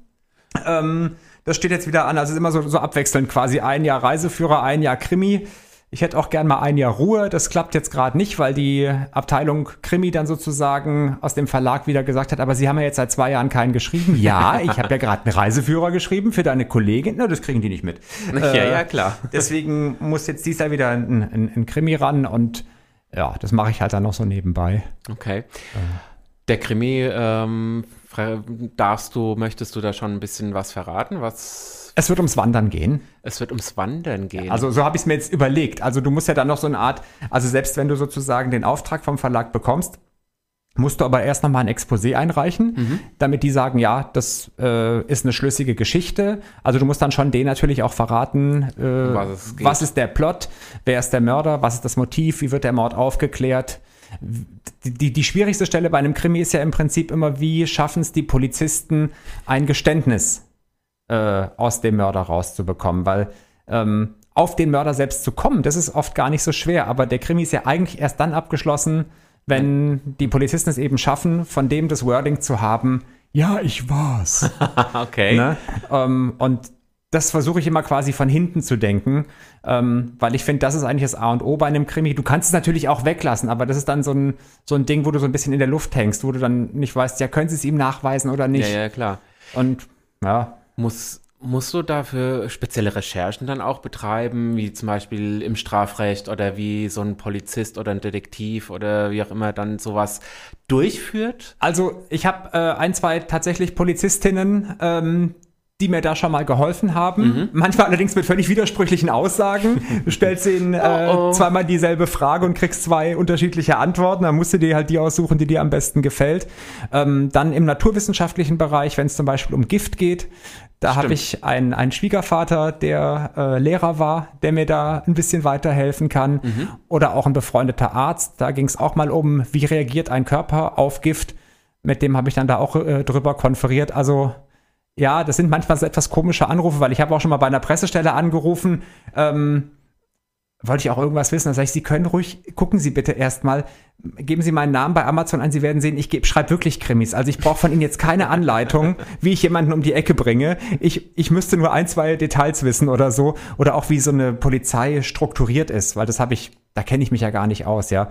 Das ist ein Revier, das ist ein Präsidium, das ist ein, äh, weißt du. Da blickt der Otto Normalverbraucher wahrscheinlich eben. gar nicht durch. Also ich tue es zum Beispiel nicht. Ich, ja, ich nehme das immer so hin, wenn es im Buch steht. Eben, so und, und ja, aber ich will das ja richtig schreiben, ne? Und mhm. deswegen rufst du dann halt mal an, also das äh, Polizeipräsidium Fulda und dann aber die Polizeidirektion Bad Hersfeld und so weiter. Das willst du halt richtig machen. Und mhm. ich habe dann immer schon so das schlechte Gewissen, wenn ich bei der Polizei sowas erfrage, äh, könnten die denken, ich will irgendwie Insiderwissen von denen, damit ich ein, damit ich ein großes Ding drehen kann. Deswegen man, ich schreibe wirklich Bücher. Ich, ist mir immer unangenehm. Ja, ja. Kann ich verstehen. ne? Privater Natur, gibt es da Pläne oder gibt es gar keine Zeit für Pläne? Ähm, unsere Pläne sind während jedem Sonnenstrahl wandern. Also wir sind extrem wanderbegeistert, mein mhm. Mann und ich. Wir sind sehr, sehr viel draußen. Wir planen eigentlich auch wirklich unsere gesamten Urlaube eigentlich nach Wanderkriterien. Okay Möglicherweise verschlägt es uns mal sehen, wenn alles gut läuft, diesen Monat noch nach Andalusien. Wir haben gelesen, da sei schon Frühling. Fahrt auf jeden Fall nach Ronda. In Ronda waren wir schon mal. Ah, ja. Okay. Toll, mit der hohen Brücke. Fantastisch, ganz, ganz ja, fantastisch. Sehr schöne Stadt, ja. Und ja, da ist halt jetzt schon so schönes Wetter und wir haben so ein bisschen Sehnsucht nach, nach Sonne und. Kann ich vollkommen verstehen. Und äh, ja, viele, die mich kennen, die verstehen das inzwischen, dass ich halt das Wetter, was wir jetzt seit ungefähr acht Wochen ja, haben, äh, ja. gar nicht so mag. Das ist bei uns auch so das Problem, dass wir ja. so ganz klein bisschen überdrüssig sind und deswegen, wir wollten eigentlich wegen Corona nicht so mhm. fliegen und äh, aber dann ist Vernunft gegen, gegen, ja, gegen Freude irgendwie. Ja, mal sehen, was wird. Ich bin sehr gespannt. Tim, vielen, vielen Dank für deine Zeit hier. Ähm, würde mich freuen, wenn wir das mal irgendwie in irgendeiner Art nochmal wiederholen. Haben wir schon mal drüber gesprochen. Dürfen wir ähm, Hörer nochmal mit ESC-Musik belästigen irgendwann ja, im Laufe des Jahres? Da machen wir mal eine extra Sendung oh, drüber. Ja, oh, ja, ja. Unsere Kommentare dazu lassen. ähm, ja, wie gesagt, ich drücke dir viel die Daumen für deinen neuen Krimi. Ich bin sehr gespannt. Äh, auch auf jeden Fall auf den Reiseführer. Ja. Ähm, ich werde ihn hier sehr anpreisen überall. Äh, Gut, so muss das sein. Mund-zu-Mund-Propaganda bringt mehr als Plakate. Auf jeden Fall. Ja. Man muss halt natürlich immer die, die guten Stellen dann finden, wo die das auch dann entsprechend dann auslegen bzw. dann verkaufen können. Ne? Da kann man bestimmt ein bisschen was machen. Das klappt schon. Auf jeden Fall äh, denke ich, dass viele, viele MKKler da äh, Ecken entdecken werden, die sie noch nie gesehen, obwohl sie vielleicht 20 Kilometer davon entfernt leben. Ich hoffe, es funktioniert. Sehr schön. Dann dir eine gute Heimreise, die kurze nach Frankfurt. Schaffe ich. Das solltest du schaffen und nochmal vielen, vielen Dank. Euch da draußen wünsche ich noch einen schönen Abend. Es gibt noch ein bisschen ESC-Musik bis um Punkt. Und äh, ja, wir hören uns in zwei Wochen wieder mit den, einem Teil der Gay Ventures, ähm, vertreten durch Beppi, durch Trude und Tante Klettis. Ach du lieber Gott! Ja. Ich bin gespannt, ob ich zu Wort komme. nee. Wahrscheinlich nicht, aber ähm, ja, dadurch, dass ja die Show äh, Gay Ventures äh, abgesagt wurde, leider Gottes, ähm, sollen sie hier ein bisschen die Bühne bekommen und ähm, ich habe somit meine Faschingssendung absolviert. In diesem Sinne, bleibt gesund, bleibt unanständig und hier kommt nochmal der Sieger von 78 Israel und dann kommt auch nochmal Jugoslawien. Darf man das überhaupt noch spielen, oh, oh, oh, Jugoslawien? Das war einer der schlechtesten Sieger überhaupt. Komm, das, hau rein, hau rein. Macht's gut, Leute. Ciao, ciao, aloha. Das war Steve's Queer World aus dem Studio von Radio MKW. Niemand hat an der Uhr gedreht. Es ist tatsächlich schon so spät. Nächste Woche gleicher Sender, gleicher Sendeplatz. Wird wieder queerer Talk gemacht. Aloha!